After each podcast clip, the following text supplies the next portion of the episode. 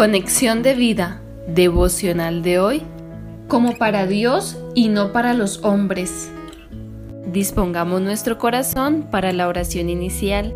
Padre Dios, en este día, Señor, me presento delante de ti con la libertad que Cristo me ha dado, a alabarte, Señor, a darte gracias, a pedirte perdón y a encomendarte todas las actividades del día de hoy. Sé tú delante de mí en todo momento. Que así sea en el nombre de Cristo Jesús. Amén. Ahora leamos la palabra de Dios. Efesios capítulo 6 versículos 5 al 8. Siervos, obedeced a vuestros amos terrenales con temor y temblor, con sencillez de vuestro corazón, como a Cristo, no sirviendo al ojo, como los que quieren agradar a los hombres, sino como siervos de Cristo, de corazón haciendo la voluntad de Dios, sirviendo de buena voluntad como al Señor y no a los hombres, sabiendo que el bien que cada uno hiciere, ese recibirá del Señor, sea siervo o sea libre.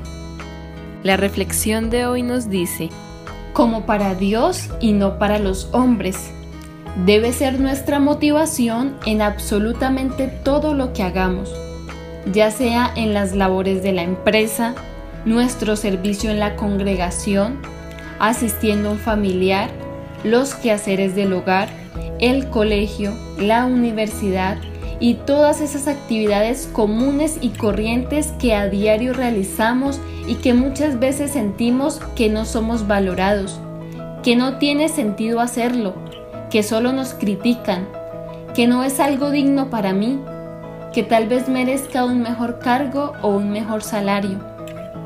El Señor en este pasaje nos exhorta y nos anima a hacer cada uno de estos deberes como para Él y no para los hombres, con toda humildad y respeto a nuestros jefes terrenales, de buena voluntad, es decir, siempre con una buena actitud, reflejando en nosotros ese amor, ese gozo y esa paz que Dios nos ha dado como fruto de su Santo Espíritu. Gálatas 5:22 y Romanos 5:5. Siendo conscientes y teniendo la plena seguridad de que del Señor recibiremos nuestra recompensa, conforme al buen servicio o al bien que hagamos. Si consideramos que no tenemos el trato o el pago justo por nuestros servicios, Recordemos que nuestro jefe superior, el amo de todos, está en los cielos y Él sí que es verdaderamente justo y fiel. Visítanos en www.conexiondevida.org. Descarga nuestras aplicaciones móviles y síguenos en nuestras redes sociales